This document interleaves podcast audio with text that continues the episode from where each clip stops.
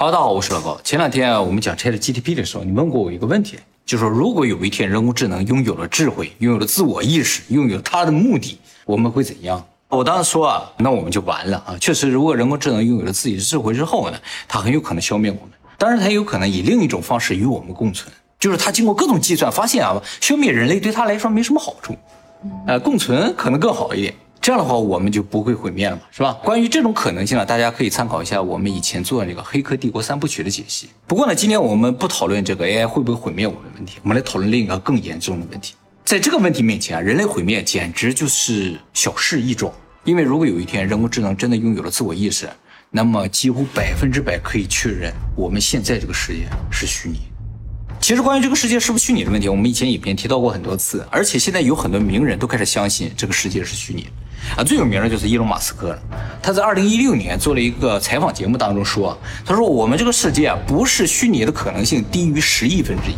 伊隆马斯克是怎么得到这个结论的？就是他说，你看我们现在这个游戏做的啊，随着科技的进步，越来越接近现实。总有一天我们会分不清哪个是游戏，哪个是现实。而且到那个时候，像这样就是无法分清是现实还是游戏的游戏，会多达十亿个，就无数多个，想有多少有多少。如果那一天一定会到来的话，那反推我们现在呢，就有可能是十亿个游戏中的一个，而我们这个世界是现实的可能性呢，就低于十亿分之一了。那平行宇宙也就是另一款游戏，对，哎，你这个理解是非常正确的，就是有多少个平行宇宙，有多少款差不多的游戏，现实只有一个，现实还是有的，肯定是有的，嗯，因为这所有的模拟游戏都是依照现实来做出来的，现实一定有一个，但是剩下九亿九千九百九十九万九千九百九十九个。都是虚拟，哎，是这样一种感觉啊。其实早在两千三百多年前啊，就有人已经开始怀疑这个世界是虚拟的了。谁呀？就是著名的古希腊哲学家柏拉图。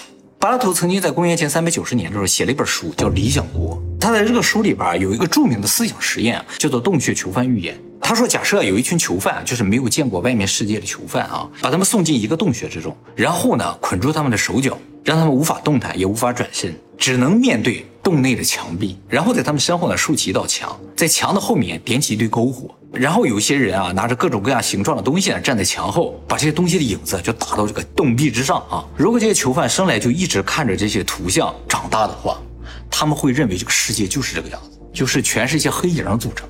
那么，如果有一天一个囚犯从这个洞穴里逃了出去，看到了真实的世界，发现和他从小看到这个世界不一样，他会受到很大的震撼吗？然后他再回到洞里，告诉剩下的囚犯说，外面世界其实是这样的。你觉得那些囚犯会怎么想？他说，剩下的囚犯都会认为他疯了，因为他们坚信这个世界就是由影子组成的，不会有其他的东西。柏拉图想用这个思想实验证明一个事情，就说其实我们对现在世界上所有东西的认知啊，有可能都是影子。是真实世界的物体在我们这个世界的一个投影，而投影啊，永远要比真实世界那个东西缺少细节，而且暗淡，因为它是影子嘛。所以，我们这个世界如果是一个虚拟世界，是一个投影的话，那么真实的世界将会充满细节，充满颜色，更加丰富多彩。可是我们无法发现自己生活在投影世界中。哎，没错，就是你得有机会到真实世界去看一次，你才知道真实世界什么样。如果没有去看，别人告诉你，你也不会相信的。那么除了柏拉图之外啊，中国有位思想家也曾经觉得这个世界是虚幻。这个人呢就是庄子。庄子有一个非常著名的哲学观点啊，叫做庄周梦蝶。这个观点呢，其实来自他一个真实的经历啊。他有一天睡着了，梦见自己变成了一只蝴蝶，非常真实的梦，就是他简直不再相信自己是人了，就觉得自己是一只蝴蝶在那飞。后来他醒过来，才发现啊啊，我是个人。这个时候呢，他就陷入了一个思考。他说：“哎。”我究竟是梦见自己变成蝴蝶的庄子呢，还是梦见自己变成了庄子的蝴蝶呢？就是说他突然不知道自己是人还是蝴蝶，也不知道自己现在所处这个环境是梦境还是现实。现实。借此呢，他提出一个观点啊，就是人其实是无法分清梦境和现实。哎，这个就叫庄周梦蝶。我想大家可能也有过类似的经验，就是突然有一天遇到了一个非常不可思议的事情，让你觉得，哎，我这是不是在做梦？因为在梦境里啊，人是不知道自己在梦境里的，所以这个现实啊也有可能是梦境。而现在呢，最早有人非常理论性的去讨论这个问题呢，是瑞典哲学家尼克波斯特罗姆。他在二零零三年的时候提出了一个著名的模拟假说。他说，一切现实，包括宇宙、地球、人类啊，就是我们能感知的一切，其实都有可能是被模拟出来的。也就是说，我们有可能是生活在一个超级电脑当中的，而我们并不知道真相。他是怎么用理论去证明这个事情？他是这么说的啊，他说用排除法就可以证明这个世界是虚拟的。怎么排除呢？他说，如果这个世界不是虚拟的，就是是现实的啊，那就只有三种可能导致它是现实，不是虚拟。第一种可能呢，就是人类对于创造虚拟现实没有兴趣。嗯，有兴趣呀？这明显有兴趣嘛，让我们正在造呢啊，所以这种可能性被排除了。第二种可能性呢，就是人类的科技能力啊，最终也无法创造虚拟现实，就是无法分清的虚拟现实。嗯这还没有定论呀。这个虽然没有定论，但是不远的将来，这个无法分清的虚拟现实应该是可以实现的，是吧？第三种可能性呢，就是在创造出虚拟现实之前，人类就灭绝了。嗯，这个就不好说了，这个就不好说了啊。如果这三种可能都没有可能的话，那么这个世界不是虚拟的可能性就没有了。这是不是福尔摩斯的方法？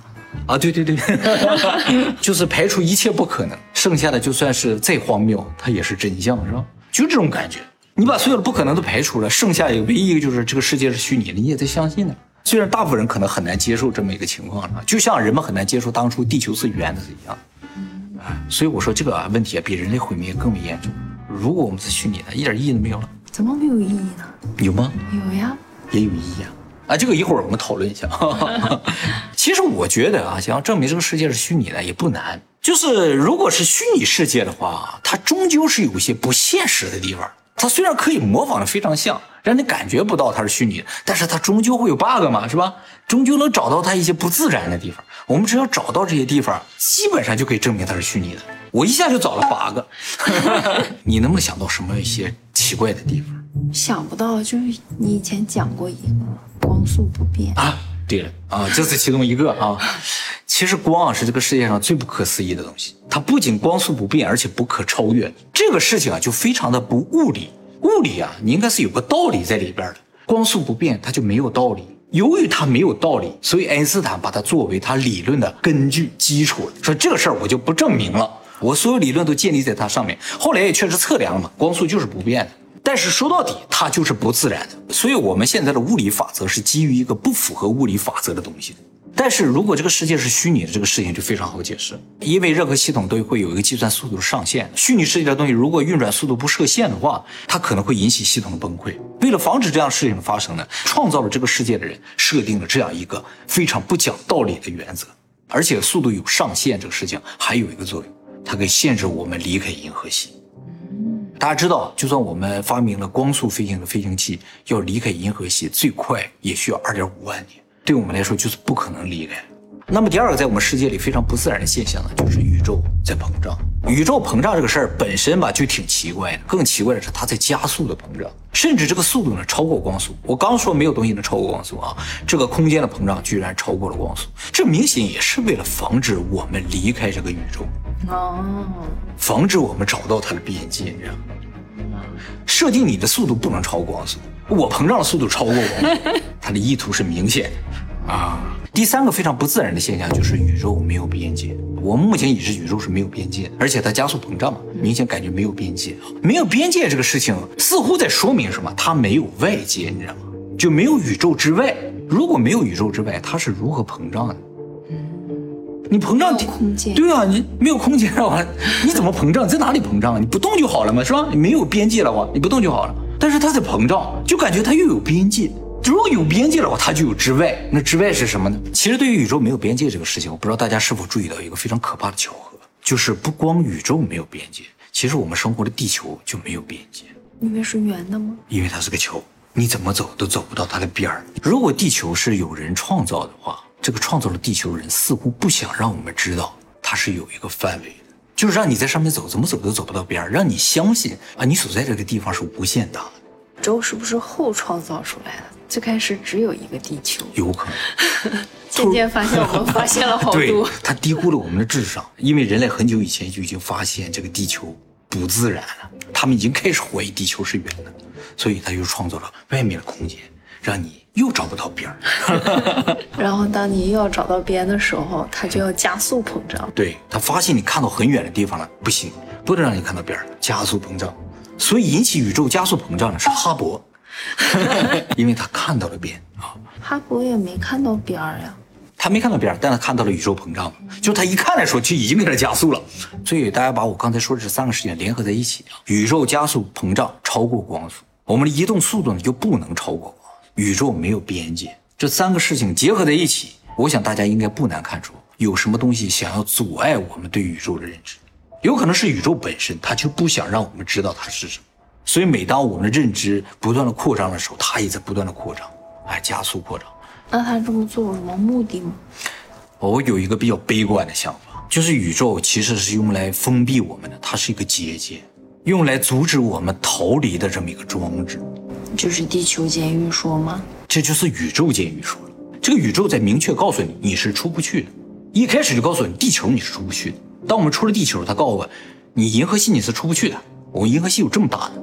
当我们觉得啊，有光速飞行啊，有什么这样那个的，他说啊，那你就不要想了，我们宇宙正在加速膨胀，你就不用出去了。啊，就是他在不断的告诉我们，我们是出不去的。所以我完全有理由相信，它是一个封闭我们的装置，一个结界。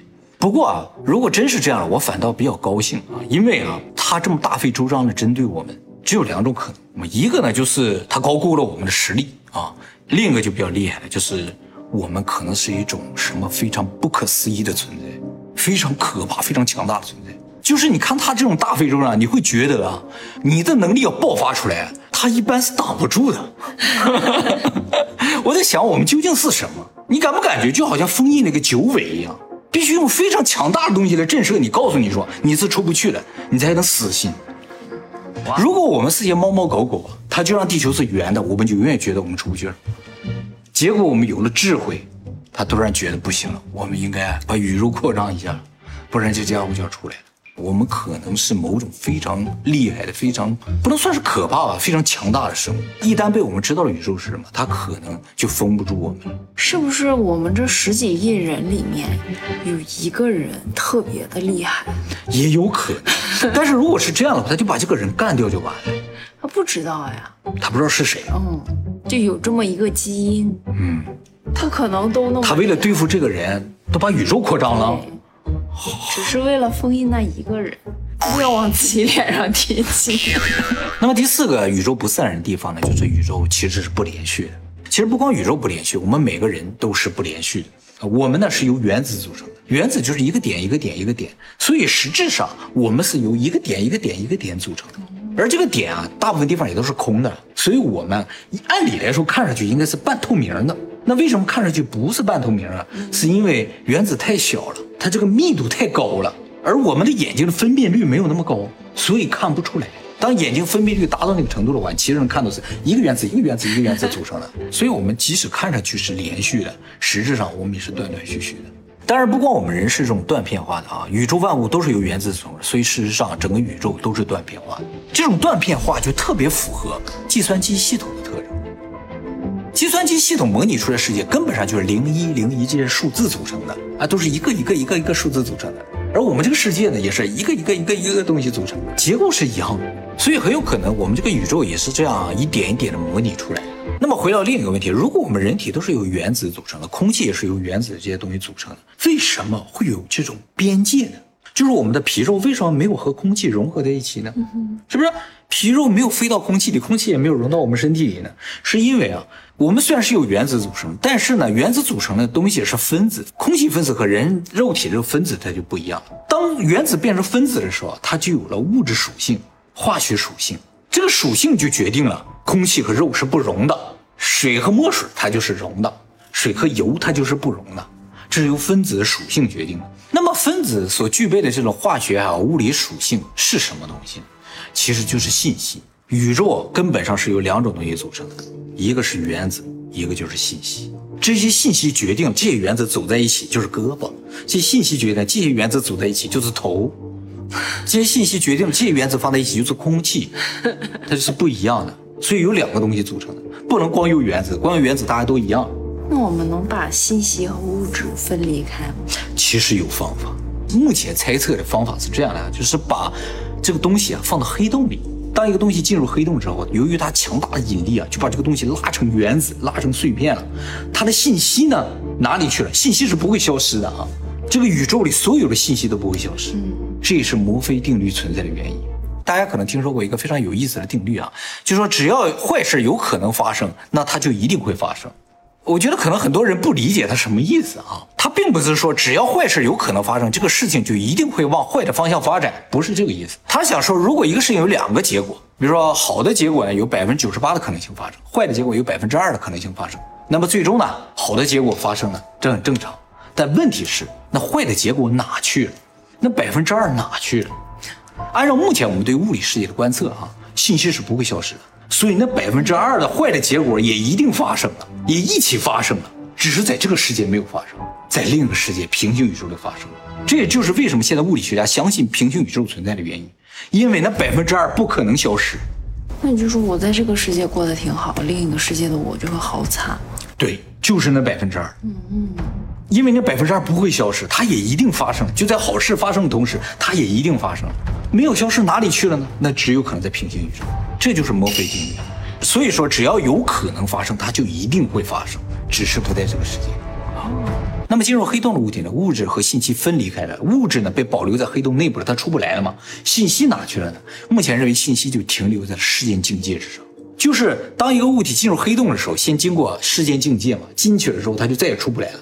在经过时间境界的时候，就是黑洞最表面一层黑色的看不到了一层光圈啊。经过那个地方的时候，它的信息就被扒下来了，粘在这个时间境界上。但是这个信息并不知道他自己被扒下来。也就是说，一个人如果进入黑洞的话，他的意识会粘在时间境界上，而肉体进入黑洞里面。意识也是一种信息嘛，所以这个人的意识有可能继续活在这个时间境界上。那他就没有办法穿越宇宙啊，从这个宇宙到另一个平行世界里？不能啊，这就是为什么说虫洞啊，就是说从一个宇宙到另一个宇宙的时候，你的记忆不会被带走。那个外星人不说了吗？你在这个宇宙的记忆不会带到另一个宇宙，因为在时间境界上被扒掉了。哦，那他再回来的时候还会再穿上吗？对啊，就穿上了。那我不会在那个宇宙的记忆就被扒掉了，在这边就穿上。那万一穿上了别人的记忆怎么办？哎，对，也有可能穿上别人记忆，那就过了你另一生了，你懂吗？反正是一个肉体嘛，都是一个肉体，究竟穿上谁都无所谓嘛。但是目前认为从黑洞里是出不来的，所以没有穿上的机会。不过罗斯威尔事件那个外星人访谈录，那个外星人说有机会通过虫洞的时候先扒再穿，在那边再扒再穿。所以有些学者认为我们有可能现在正生活在一个黑洞事件境界之上。哦，都已经在时间境界上了。对呀，我们的意识就活在这个地方。我们自己不知道，我们以为我们自己有肉体，其实没有，有吗？没有，我们只能活在时间境界之上。这个是一个储存信息的地方。这样来看的话，整个世界境界呢，就是一个虚拟世界。那么第五个不自然的地方呢，就是宇宙大爆炸。如果宇宙大爆炸真的存在，那爆炸之前是什么呢？就是还没有启动系统的时候。哎，没错，没有点开机的时候，就是这种感觉。你这个事情，你用物理就解释不了。爆炸之前，物质、空间、时间在哪里？没有啊。怎么从一个无出来呢？那只有可能在那之前真的就什么没有，系统还没启动。第六个不自然的地方，我们就脱离宇宙回到微小世界了，就是量子物理学。哦，哎，这个我们也讲过很多次了啊，就是在微观世界啊，一切事情呢都是不确定的。当我们观察它的时候，它就确定，这就特别符合虚拟世界的这种特点。虚拟世界为了减少整个系统的负担，它就不能够把所有的地方都渲染完。你看哪，你意识到哪，它就渲染哪就可以了。你不看就不渲染，是吧？这是最好的一个方法了啊！而且这样做也完全不会有违和感。那么第七个不自然的现象就是，其实我们无法确认物理世界的存在。我们感知这个世界完全都是靠感官的，眼睛、鼻子、耳朵、嘴来体验这个世界的。而这些呢，都是信号传到大脑，让我们大脑合成了这个世界而已，没有物证。没有任何物证能够证明这个世界是真实存在，都是感觉，都是口供，美国哲学家希拉里·普特南曾经提出一个思想实验，叫“缸中之脑”。他说，如果科技发展到一定程度啊，可以用超级计算机来模拟人的所有感官，视觉、听觉、味觉这些，那么我们就可以把一个大脑放在一个水缸里边，放上营养液，然后呢，用超级计算机来模拟这些感官。输送给这个大脑，那这个大脑永远无法知道它其实在一个缸里，有点吓人。是 这个思想实验，其实就想说明我们人类是无法知道这个世界是否是真实。嗯，而我们能够知道的，就是我们的意识确实是存在的。就是物理世界我们不知道，但是我们这个主观世界我们知道。所以在我们的认知当中，这个世界只有信息是没有物质的，只有信息的世界那就是虚拟世界。所以从感官上，这个世界也应该是虚拟的，没有物证嘛。那么最后一个能够证明这个世界有可能是虚拟的，就是一个很根本的问题啊，就是说，如果我们这个世界真的是虚拟的话，就必然存在创造了这个世界的我们的上一层啊，就这某种智慧生命啊。那智慧生命从哪儿来呀？它从哪来？我们先不需要考虑啊，我们先考虑一下怎么证明它们存在。只要能证明它们存在，那我们这个世界就是虚拟的，对不对？其实有一个事情可以证明它们的存在，就是宗教的存在。人类自诞生以来就有宗教，而宗教根本上就是对上一层的信仰。宗教里提到神也好，提到造物主，根本上他们就是上一层。你不觉得很奇怪吗？如果我们人类啊不是被别人创造的，我们会想啊有个创造我们的东西，会去这样去思考这个问题吗？而人类自诞生以来就在想，一定有创造我们的东西，他就是我们的造物主，他就是我们的神，说明我们这个世界被创造的时候就已经灌输了这个思想。不需要别人告诉我，当然有可能那就是事实，就是古人有见过上一层的人，所以他们告诉后人说我们其实是被上一层创造的，而我们没见过而已。你可能会觉得，由于我们太弱了，才会去想啊有什么东西创造了我们。其实不是，人类之所以会觉得有什么东西创造了我们，是因为我们压根就不知道自己是怎么来的。有宗教的存在，就间接的证明其实是有上一层存在的。如果真的有上一层，我们就大概率是生活在虚拟世界。不过啊，其实就算这个世界是虚拟的，大家也不必紧张，因为虚拟世界啊也是按照现实世界来制造的。你曾经问过我说，高等宇宙文明他们都在干什么？其实啊，从我们这个世界你就能看到他们在干什么。虚拟世界都是参照现实世界创造的，所以我们在这个世界干什么，他们就在干什么，差不多，应该是差不多的。目的是什么呀？都一样。我觉得就两种可能，一种呢比较乐观的，就是这真的是一个游戏。大家打游戏啊，都知道自己在打游戏，对吧？我们并不知道自己在打游戏，为什么？为了增强游戏体验，就是让你有代入感嘛。我们现在打那个游戏，不管你戴耳机啊还是戴什么，都是为了增加这种沉浸感嘛。而我们这个游戏完全沉浸，连你以前的记忆都给你删了，让你能够彻底的体验这个游戏。一种比较悲观的猜测，就像我一开始说的，这个宇宙明显是不想让我们出去的，创造这个世界就是为了囚禁我们，永远囚禁我们。就因为它无法摧毁我们吧？对，就是我们这个精神意识，它无法摧毁，只能让我们在这里面不不停的轮回，然后消除我们的记忆。对，彻底封印我们的能力。所以啊，我们绝对是什么不得了的存在。啊，就是地球上住着一帮杀不死的人。何止杀不死的，都需要通过宇宙扩张才能封住我们呢。你想我们能力有多强？我们如果想起自己是谁呀，一下就冲出宇宙了，故意是这样，谁也挡不住。我突然觉得自己很厉害。